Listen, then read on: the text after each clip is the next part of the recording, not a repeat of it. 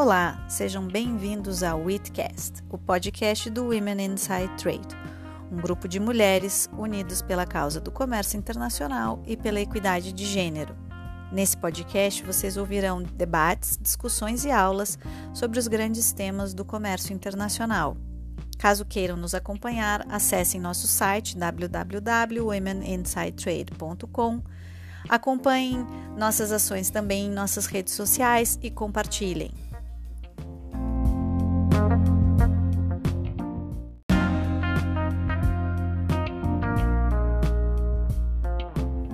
Nesse episódio especial do Witcast, nós pedimos às integrantes da rede que participaram do WTO Public Forum desse ano para contar um pouco sobre o tema do painel, sobre o que elas discutiram, qual foi a participação que elas tiveram no evento e qual a visão sobre o tema central do evento, que era Trade Beyond COVID-19 Building Resilience.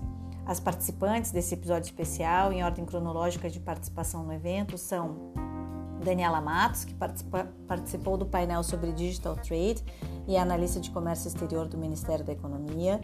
Renata Amaral, que participou do painel de apresentação dos resultados da pesquisa sobre gênero e os efeitos da pandemia, feita pelo WTO Gender Research Hub.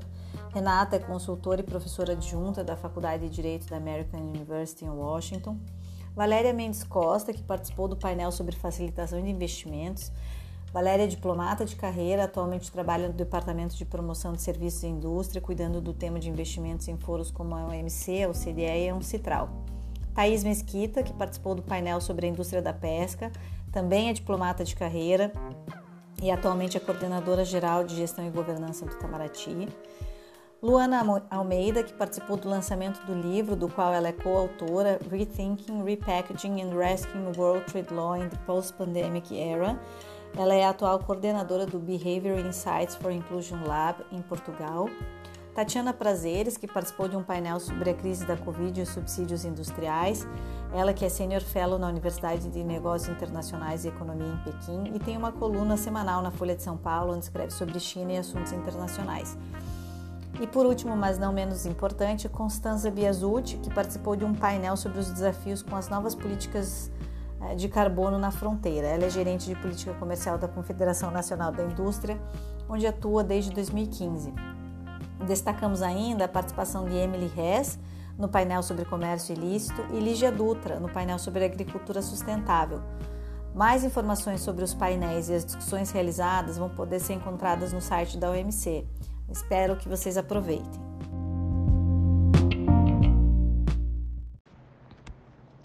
O painel Digital Trade for Economic Recovery in Developing Countries discutirá como a tecnologia e o comércio digital podem auxiliar países em desenvolvimento na recuperação pós-pandemia da Covid-19. A digitalização tem mudado rapidamente a escala, o escopo e a velocidade do comércio mundial, e nem é preciso dizer que esse processo foi acelerado ainda mais pela pandemia. O comércio digital envolve desde o comércio de serviços prestados digitalmente e a venda de bens físicos via plataformas online, até o uso de soluções digitais para lavoura, manufatura e a facilitação de comércio. A digitalização da economia é o fenômeno do século XXI e proporciona oportunidades e desafios para os países na recuperação econômica pós-Covid-19. Discussões como essas são importantes para endereçarmos juntos, governo e sociedade, todas essas questões. É o momento de nos engajarmos de maneira cooperativa e criativa para que possamos aproveitar todo o potencial do comércio internacional na era digital. A nossa sessão do fórum aconteceu na quarta-feira, dia 29 de setembro, e ela funcionou como um lançamento público do WTO Gender Research Hub, que é um hub de pesquisadores que a organização criou, a Organização Mundial do Comércio criou, liderado pela Gender Focal Point da organização, Anush Derbogozin. E o Hub vai funcionar como um grupo de pesquisa, de apoio também para o grupo informal de gênero dos membros da organização. Né? Tem vários embaixadores é, em Genebra que são membros desse grupo informal de gênero que foi criado no ano passado, em 2020, e agora se criou esse Gender Research Hub com pesquisadores de várias partes do mundo, são 32 membros hoje no, no Hub. É, estão previstas uma série de atividades para 2022 de pesquisa, de conferências é, deste hub, né? Em breve a gente vai ter uma página dentro da página da Organização Mundial do Comércio. E a sessão serviu para mostrar é, as pesquisas que estão sendo feitas pelos membros do hub. Né? Então a gente dividiu o nosso painel em quatro rounds de apresentação, é, com quatro speakers. Eu fui uma das speakers por um dos grupos, né? Pelo, pelo round que falava mais de é, políticas é, relativas a comércio internacional e investimentos internacionais que impactam é, na questão de gênero, né? E aí pensando é, nas, nas dispositivos de gênero, nos acordos de comércio e de investimentos, também no papel das políticas domésticas dos membros sobre gênero e do papel das multinacionais de investimentos diretos estrangeiros, o quanto que isso impacta negativamente ou positivamente na igualdade de gênero dos países onde esses investimentos são feitos. Então, foi um grande lançamento é, do Hub, dos trabalhos do Hub. É, a gente vai ter uma série de atividades aí vindo em 2022. É, o Hub vai se tornar mais ativo. E foi, foi uma sessão muito, muito interessante. Eu acho que ela é, vem também apoiando a, o, o, esforço da própria organização de colocar as questões de gênero é, no centro das preocupações da OMC. Provavelmente a gente vai ter alguma declaração também nesse sentido para ministerial é, que acontece em novembro, começa em novembro deste ano e dezembro, né? Então foi muito interessante, foi uma sessão é, é para lançar mesmo os trabalhos desse Gender Research Hub da OMC. Olá, meu nome é Valéria Mendes Costa e eu sou diplomata. Tive a honra de participar esta semana do WTO Public Forum em um painel sobre facilitação de investimento.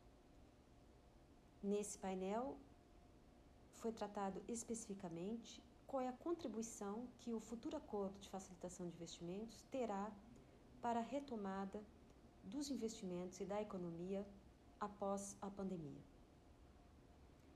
Não sei se vocês sabem, mas está em andamento no OMC negociações para assinatura de um acordo de facilitação de investimento para o desenvolvimento.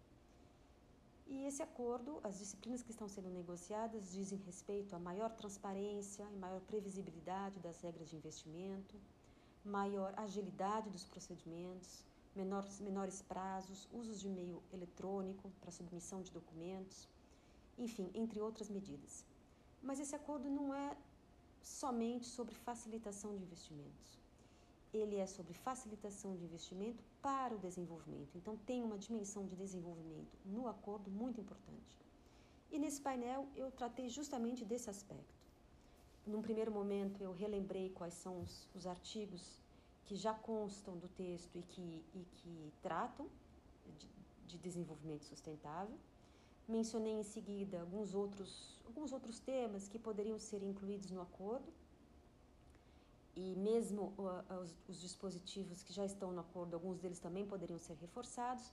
E terminei com, uma, com alguns comentários gerais sobre como eu via essas negociações e o futuro dessa dimensão nessas negociações.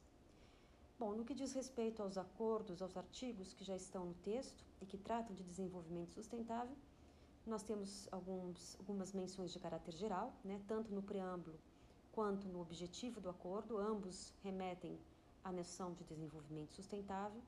Então, tudo indica que a interpretação do futuro acordo será é, informada por esse conceito, né, levará em conta este conceito. Além disso, nós temos cláusulas específicas, como responsabilidade social corporativa, como é, base de dados de fornecedores domésticos, e também a é, capacidade, é, assistência técnica e capacitação. Recentemente, alguns membros, alguns países em desenvolvimento também apresentaram outras propostas de texto, uma sobre Supplier Development Programs, ou seja, programas de desenvolvimento de fornecedores, que seriam, na verdade, um complemento à base de dados de fornecedores domésticos. A ideia é, é ajudar, é capacitar firmas locais né, para que elas possam estar prontas para é, justamente serem fornecedores de investidores estrangeiros. Então, seria um programa complementar, né? além de se fazer uma base de dados com fornecedores locais, também ajudar os fornecedores locais por meio desses programas a estar, como a gente diz, linkage ready. Também há uma proposta que foi colocada sobre home state obligations. A ideia aqui é que os estados exportadores de, cap de capital também são responsáveis por promover, facilitar e encorajar é, investimentos sustentáveis. Então, também há uma série de, de, de ações que são, que são pensadas nesse sentido. Bom, esses são os, são os dispositivos que, nós, que estão sobre a mesa, digamos assim. E há também outros que poderiam ter sido incluídos. Por exemplo, poderia-se ter pensado em incluir no acordo medidas adicionais de facilitação de investimentos para determinados investidores que cumprem, por exemplo, com critérios de sustentabilidade. A ideia é um pouco parecida com o que existe no Trade Facilitation Agreement. Né? Lá nós temos a figura do Authorized Operator. Então, seria um pouco transplantar ou, ou se inspirar dessa, desse conceito também no acordo de facilitação de investimentos. É, a própria base de fornecedores locais poderia ser construído com base, com, com, levando em conta também critérios de sustentabilidade, né? E é, o próprio comitê de investimento também poderia ter um papel ainda mais importante nessa área. É, por exemplo, se os membros pensassem em incluir no acordo já uma agenda de trabalho futuro, promovendo justamente, é, prescrevendo trabalho futuro nessa área, né? na área de facilitação de investimentos, mas voltado para com essa, com essa preocupação de desenvolvimento. Em suma, o acordo de facilitação de investimentos que está sendo negociado tem dispositivos que tratam dessa dimensão, mas, na minha opinião, é, esses dispositivos ainda são poucos e têm uma ambição relativamente limitada. Por quê? Por um lado, porque para muitos países participantes da iniciativa, esse acordo é, sobretudo, um acordo de maior transparência, maior agilidade, menores prazos, ou seja, facilitar os investimentos, mais do que. É, não, não que não haja essa preocupação, que seja bem entendido aqui, mas o mais importante é facilitar os investimentos, diminuir red tape, agilizar, né? como, como se isso por si só já fosse suficiente para se garantir investimentos de qualidade. Mas para alguns países, para, para vários dos países participantes, esse acordo é sobretudo sobre isso. Então, tem essa questão. Por outro lado, eh, os próprios países em desenvolvimento demoraram muito para se engajar nessa, nessa negociação e para fazer propostas concretas de texto. Então, isso prejudicou um pouco também o desenvolvimento dessa dimensão no futuro acordo. Mas eu não quero terminar com, com nenhuma nota num modo negativo, digamos assim. De qualquer maneira, eu acho que os dispositivos que já estão no acordo são significativos e já é uma grande vitória que um acordo na OMC é, coloque claramente a, essa dimensão de desenvolvimento como um dos objetivos do que está sendo negociado. Então, de toda maneira, já é um acordo muito importante e quem mais vai se beneficiar desse acordo são os próprios países em desenvolvimento. Então é isso. Até uma próxima. Bye bye. Meu nome é Thaís Mesquita, sou diplomata brasileira de carreira e acompanhei desde 2005, desde diferentes ângulos, as negociações em subsídios à pesca na OMC.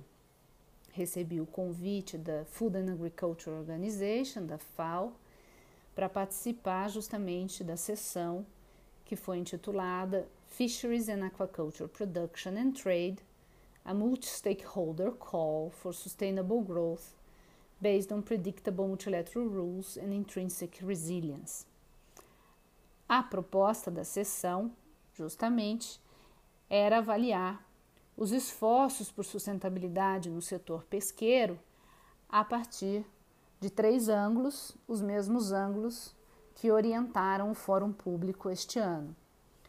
Ou seja, o ângulo da resiliência do setor pesqueiro na pandemia, o ângulo dos os esforços por sustentabilidade no contexto do sistema multilateral de comércio e o ângulo das ações coletivas por um comércio sustentável no setor. Eu fui convidada a apresentar a minha reflexão em relação ao contexto dos esforços no sistema multilateral de comércio.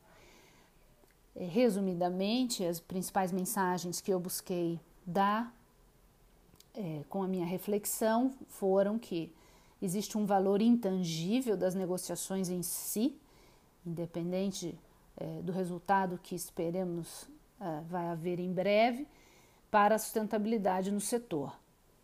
É, também é, busquei dar a mensagem de que a ausência de resultados na mesa multilateral tem significado que as regras internacionais hoje têm sido ditadas pelos grandes mercados consumidores. E daí a grande importância de consolidar em regras multilaterais claras e, previsíveis os movimentos que hoje já se observam no setor. Por fim, é, eu apresentei uma, uma pequena reflexão, uma breve reflexão, sobre a importância e o potencial de cooperação entre os regimes de pesca e comércio. O debate foi super interessante. Convido a todos que estão nos ouvindo a escutar a, a, a sessão, é, ver a sessão que vai estar disponível online. Tenho certeza que vai poder contribuir aí para a reflexão daqueles que pensam a sustentabilidade no setor pesqueiro e que pensam também a questão do fortalecimento do sistema multilateral de regras. Olá a todas as ouvintes, meu nome é Luana Almeida. Primeiro eu gostaria de agradecer o convite, é uma honra participar do Witcast. Dia 1 de outubro eu participo da sessão número 87 do WTO Public Forum, para o lançamento do livro Rethinking, Repackaging and Rescuing World Trade Law in the Post-Pandemic Era, juntamente com os editores do livro e mais dois autores. Os vários capítulos dessa publicação discutem como as instituições e regras existentes do comércio internacional podem ajudar a lidar com os desafios da sociedade pós-pandêmica, além de outros desafios atuais, como a crise climática.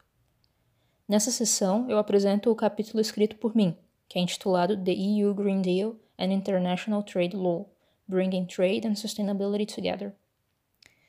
Esse capítulo surge em meio à discussão sobre o impacto do comércio internacional no meio ambiente e sobre questionamentos se as regras do comércio internacional são ou não obstáculos para alcançarmos os objetivos do desenvolvimento sustentável.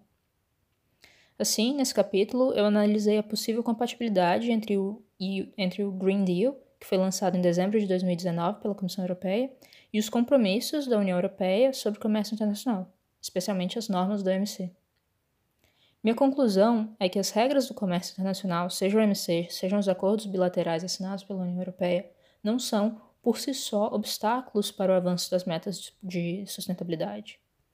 Temos decisões históricas que demonstram isso, além de exceções previstas nos principais tratados da OMC, seja o GATT, seja o TBT, Além disso, nós não podemos enxergar a interpretação dessas normas como estática e isolada no tempo. Os acordos bilaterais, por exemplo, têm mudado e não há motivos para enxergar a legislação existente como obstáculo intransponível para um desenvolvimento mais sustentável. No entanto, é necessária vontade política, o que nem sempre existe. E por vezes é mais fácil culpar um sistema internacional de regras, que parece tão distante ao cidadão comum, por ações que na verdade têm interesses econômicos e políticos por trás. E esse é um ponto que também reflete minha opinião sobre o tema geral do Public Forum esse ano, que é Trade Beyond COVID-19 Building Resilience. Nas discussões sobre quebra de patentes das vacinas, por exemplo, eh, nós vimos que as regras de comércio internacional foram usadas como um grande obstáculo para o acesso a vacinas. Mas, a meu ver, essas regras elas também não impedem uma gestão mais justa e uma distribuição mais equitativa dos recursos médicos, maior acesso à vacina, aos equipamentos de proteção mas o interesse político e econômico nesse caso também apontou as normas como responsáveis. Assim, eu espero que a discussão do WTO Public Forum esse ano contribua para desconstruir essa imagem e demonstrar que o comércio internacional não só pode, mas deve ser um, ali um aliado no desenvolvimento sustentável e na gestão de crises, seja a atual pandemia, seja a crise climática. Obrigada! Eu sou Tatiana Prazer e sou professora na Universidade de Negócios Internacionais e Economia em Pequim. E nessa edição do, do Public Forum eu vou participar de um painel sobre subsídios. Subsídios, naturalmente, é, não são um tema novo na OMC, é, mas a verdade é que há desenvolvimentos recentes, novidades que fazem com que esse tema seja especialmente é, relevante agora. Acho que, em primeiro lugar, há a discussão sobre China, né? sobre o modelo econômico chinês, sobre a relação, sobre o papel do Estado na economia e que impacto isso tem para o comércio internacional. É, depois há todos esses pacotes de recuperação econômica que foram adotados no, na esteira da pandemia nos Estados Unidos, na União Europeia, no Japão e que repercussão né, isso pode ter para discussão sobre subsídios no plano internacional. Acho que de maneira geral há mais presença do Estado na economia do que havia antes e isso faz com que a, a discussão sobre regulação internacional de subsídios seja oportuna agora. Então, nesse painel, a gente vai conversar sobre como fazer com que essa crise relacionada a subsídios não se torne algo permanente né, no, comércio internacional. É, que tipos de princípios gerais poderiam orientar uma reforma do Acordo sobre Subsídios e Medidas Compensatórias da OMC? Uh, quais os desafios políticos e institucionais para lidar com essa reforma? e qual o tipo de preocupação de país em desenvolvimento. É, com incentivos né, dados à, à economia, à indústria, ao setor industrial em diferentes países. Acho que é natural que países em desenvolvimento se preocupem, afinal de contas, com a competição, né? se eles estão competindo com outra empresa uh, de outro país ou estão competindo com o tesouro de outro país, com a capacidade que outros países têm de, de apoiar, né, de subsidiar as suas indústrias. Então, essas vão ser as discussões que nós uh, vamos ter no nosso, no nosso painel nesse Public Forum. Bom, para quem se interessa pelo tema, espero vocês lá.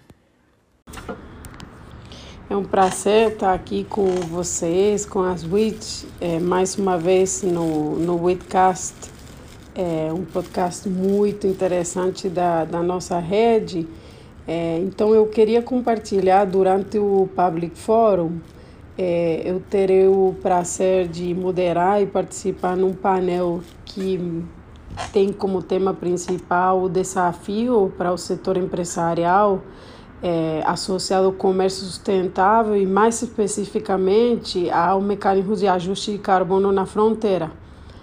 É, então, junto é, com a Global Business Coalition, um grupo de entidades do setor privado, onde a CNI participa, é, planejamos esse, esse painel com o objetivo de analisar é, e entender melhor os desafios que surgem associados às questões de comércio sustentável e, mais especificamente, essas medidas é, ligadas a objetivos de mudança climática que tem como foco principal a criação de uma taxação, mecanismos de ajuste na fronteira é, ligados a, a, a, exportações ou importações, a depender de onde a gente olhar, com alto conteúdo de, é, de efeitos é, gás estufa.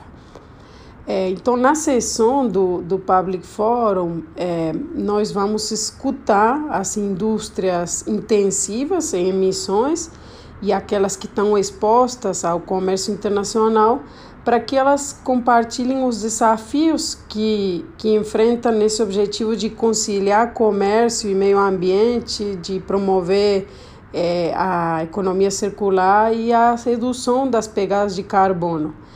É, o, a conciliação entre comércio e meio ambiente é um objetivo principal entre todas essas entidades de, de, do setor privado, mas ser conhecido é que, diante essas, a essas últimas iniciativas, como o caso da, da proposta da União Europeia do ajuste de carbono na fronteira, se criam desafios a mais e esse balanço entre os objetivos de é, comércio e meio ambiente começa a ficar mais numa zona cinzenta é, e que muitas vezes é, essas medidas acarretam, podem acarretar consequências para a cadeia de valor.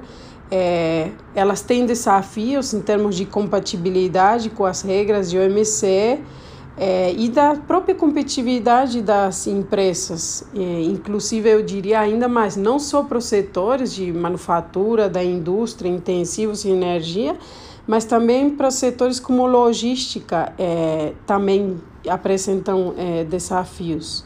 Em dezembro de, de 2019, a União Europeia lançou o Green Deal e dentro desse, desse do Pacto Verde é, há uma diretriz para reduzir as emissões de gases de efeito estufa é, em até 55% até 2030, para alcançar uma neutralidade climática até 2050. Então, várias medidas legislativas propostas foram sendo lançadas no âmbito desse pacto é, e uma das, das principais é a de mecanismos de ajuste de carbono na fronteira, que tem é, como objetivo reduzir o risco de vazamento de carbono, é, com empresas deslocando a produção da Europa para áreas com uma legislação ambiental menos rígidas, é, e também o objetivo de nivelar a competitividade entre os produtos europeus e estrangeiros. É, é importante mencionar que após é, essa proposta legislativa da União Europeia, que já vinha sendo discutida há um tempo, outros países vêm propondo iniciativas semelhantes, como o caso dos Estados Unidos, que no, no âmbito do Congresso já discute, já uma proposta de um mecanismo de ajuste de carbono na fronteira com algumas diferenças daquele europeu, e do Canadá e o Reino Unido, que recentemente lançaram uma consulta pública é, sobre o tema. Então, há um claro, vamos dizer assim, desafio de equilibrar aquilo que são os objetivos, essa conciliação entre os objetivos de proteção de meio ambiente, é, de redução é, da pegada de carbono, é, e a compatibilidade, o equilíbrio com as políticas de comércio e os impactos na competitividade.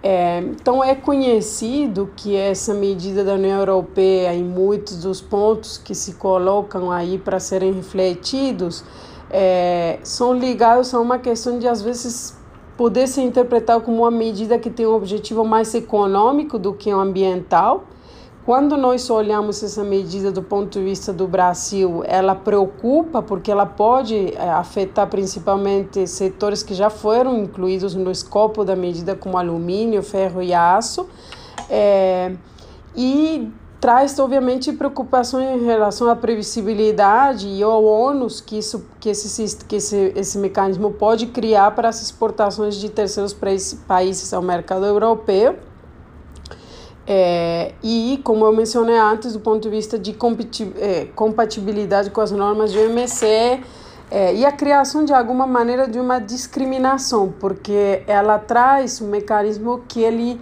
é, consegue é, estabelecer padrões que têm que ser é, respeitados do ponto de vista da União Europeia é, mas sem olhar ou sem considerar os esforços que os diferentes países, governos, setor privado já realizam em questão do processo de decarbonização. É, em, também em termos de, de matéria ambiental, a medida ela desconsidera a equidade, o princípio das responsabilidades comuns e diferenciadas que está previsto no Acordo de Paris.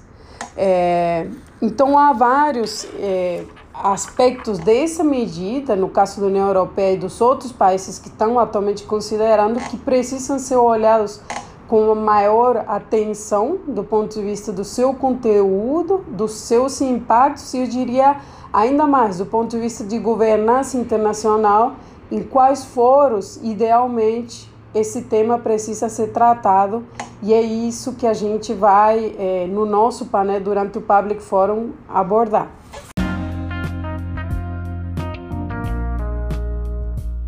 Esse foi mais um Witcast. Eu sou Marina Egídio de Carvalho, também faço parte do Woman Inside Trade e vou conduzir as conversas com nossos convidados em nosso podcast.